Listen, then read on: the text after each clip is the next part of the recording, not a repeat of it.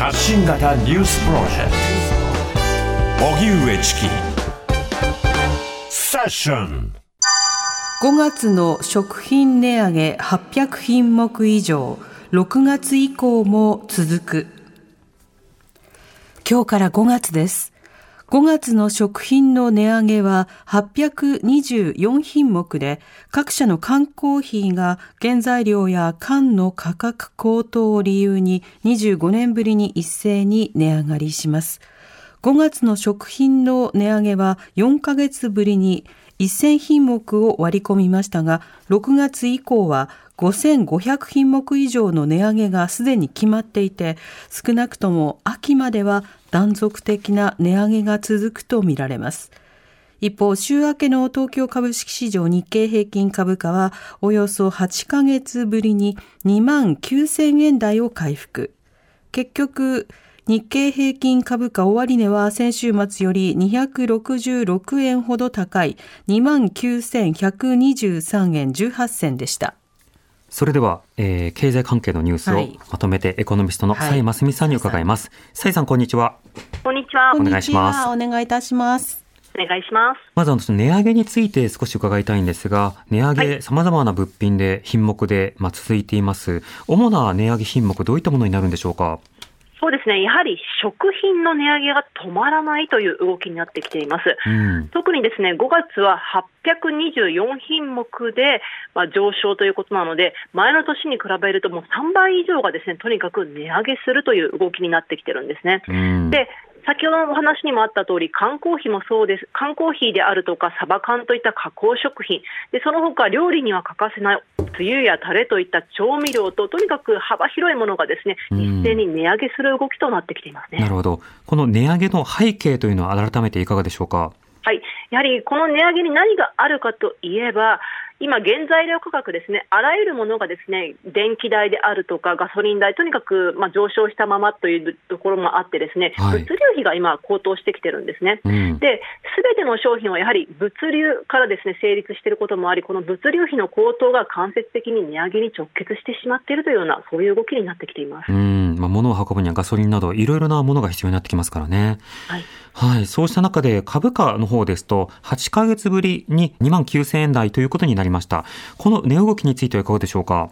はい、あのもう実生活ではかなりですね苦しいなって思うところが多いにもかかわらず、なぜ株価はこんなに絶好調なのかっていうところなんですけれども、うん、大きくですね理由は3つあると考えています。はい、まず1つがですね日本銀行が先日、金融政策決定会合というところで、今、日本の実質的な金利をですね低く抑え込む、この金融政策をこれからもまだ続けていくよといったことをですね強調しました。でそれによって日本のですね、まあ、金利を下げていくっていうことは、で日本円を買った時のですね金利が安いっていうことなので、より円が売られやすくなった、はい、円安によって円安で恩恵を受けやすいだろう、輸出関連株であるとか、またそういった製造業のところがですね株価が株が買われて、日経平均であるとか株価を押し上げたというところがあります。うんなるほど。こういった、はい、日銀のファクターとい,、いかがでしょうか？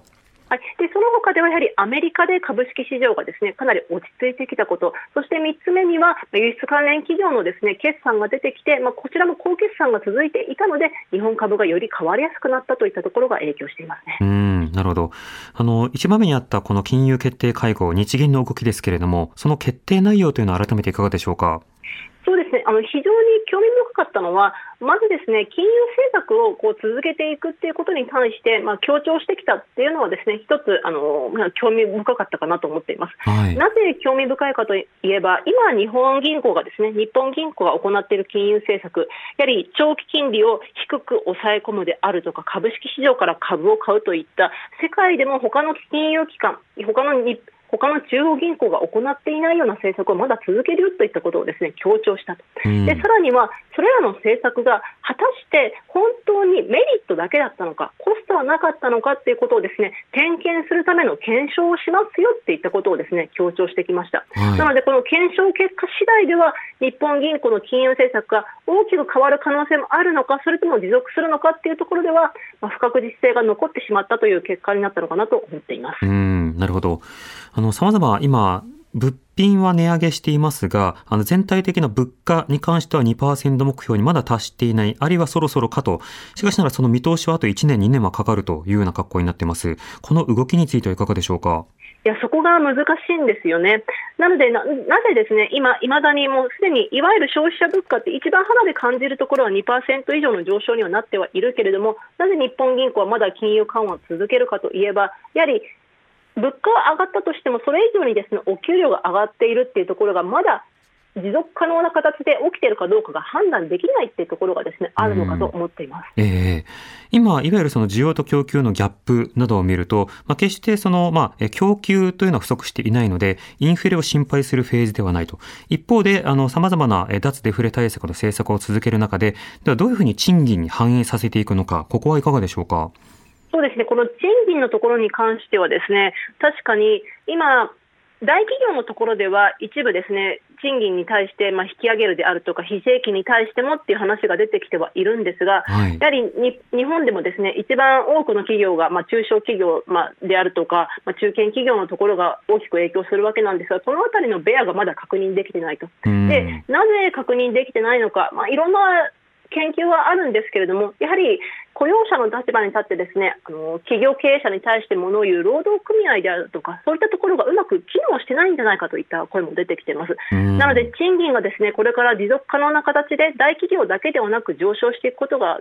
まあ、どれだけですねできるかどうかっていうのは金融政策ももちろん重要なんですけれども、こういった労働組合の動きっていうのも今後注目されるのかなと思ってます。また価格転嫁、あの値上げというのは必ずしも悪いことばかりではなく、それがそれぞれの給料に反映するのであれば、とても重要な動きということになるわけですが、はい、この価格転嫁の中で、いわゆる下請けいじめと呼ばれるような、どこかが痛みを伴っている、あるいはしわ寄せを請うているというような、そういったような状況というのはあるんでしょうか？そうですね。あの統計的にですね観測されているところではあの私はまだ確認できてないんですけれども、はい、やはり下請け保護法違反になっているもんなっているんではないかといったですねそういった話っていうのはよく耳にします。でただですねあのこういった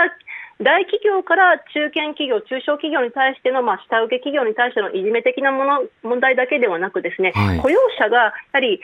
まあ、ジョブ型雇用っていう形にして、まあ、目先ですね、賃金は上がるんだけれども、長期的な雇用は確保しないよっていう形で、まあ、チェンジされてさせられて、そして結果的にトータルで見た時のですねお給料が下がってしまうっていうような、そういう話であるとか、心配もされていますので、はい、そこも私は注目していきたいかなと思っています。うん。この価格転嫁の動きなどについての行政側からのアプローチという点ではいかがでしょうか？そうですねあの岸田総理もそうでしたけれども、やはり賃金を引き上げるということをですねまず粘り強く大企業に対してものを言って、それがまあ今年の春に実現さらかなりされてきたのかなと思っています。ただやはりネックになっている中小企業がですねどう賃上げしていくのかというところに関しては、今までいろんなですねこのまあ、インセンティブであるとか動機政策っていうのを議論されてきたんですけれどもまだそれについては足りていないのかなと、でなぜ足りていないと考えられるかといえば、日本銀行がですねあの企業に対してアンケート調査を行っています日銀短観なんかを見てみると、ですね、はい、やはり雇用者に対してですね、まあ、こういう中小企業のところのですね欄を見てみると、まあ、人がとにかく足りないよってところはあるんだけれども、まあ、賃上げムードがすごくあるかというと、そういうわけではないってことが伺えるなっていうところですかね。るほど。その点、例えば行政、あの、そして政府の側から、まあ、短期的な補助、あるいはその減税、まあ、いろんな策というのはあると思うんですが、このあたりの動きはいかがでしょうか？そうですね、すごく難しいところではあるんですけれども、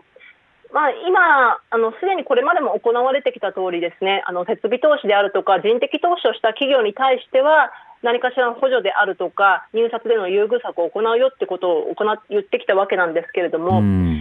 あと一歩のところで、やはり何が必要かというと、まあ、直接的な補助金というのも中小企業に対して行ってもいいんじゃないかなと思うんですね。えー、というのも、今まではその人的資本投資をしたようであるとか、するよってしたよっていうところに対してのですね、まあ、減税策なんかが行われてきたわけなんですが、うん、やはり日本の株式会社の半分以上が赤字っていうことを考えると、えー、まあ、減税策だけではなく、一定の補助金であるとか、そういった施策もですね、より充実させる必要があるのかなとは思ってます。うんまあ、ない袖は触れないならば、まずは袖を配ろうじゃないかという、まあ、そうした政策が一歩目ということですかね。はい、そうですね。はいまたツイッターでポピンさん、この値上げの嵐の末にインボイス導入だもんな。インボイスは実質増税と一緒で価格が上がる可能性があるとありますが、まあ、価格だけではなくて、そもそもインカムが減るという方もいるかもしれません。この点いかがでしょうか？いや、本当にそこなんですよね。あの、インボイス、何がですね、あの、課題かといえば、やはり中堅・中小企業がですねあの業務業務量が増えるだけではなく、これまでは消費税をですね納付する義務がなかったところに対して、実質的な増税っていう話になってきます。うん、ですから、ここでの話を整理すると、一つはやはり、とにかく業務がもう莫大にですね増えてしまうということ、はい、そして二つ目が実質的な増税につながりかねないということなので、今ですねあのいろんな補助金云々って話はもちろん重要なんですが、より煩雑、複雑にするような制度っていうのも、一度政府としては見直してほしいなっていうところではありますね。うんハリウッドの映画とか見るとね、もう年末のそのインボイスの領収書の山でうわーってなってるっていう姿、本当によく見ますけど、あれがね、個人事業主の方、間もなく未来としてやってくるわけですからね。そうなんですよ。ですから、あの、リソース、例えば人的なですね、こういう経理の方とか、そういった人材が充実しているですね、企業さんはいいんですけれども、今、日本政府何してるかといえば、フリーランスであるとか、企業をですね、どんどん推進する立場にあるんですよね。はい、で、そういった方々が、じゃあ今、すごく経理の人であるとか、そういった人たちにたくさんこう来てもらえるような、そういう状況かというと、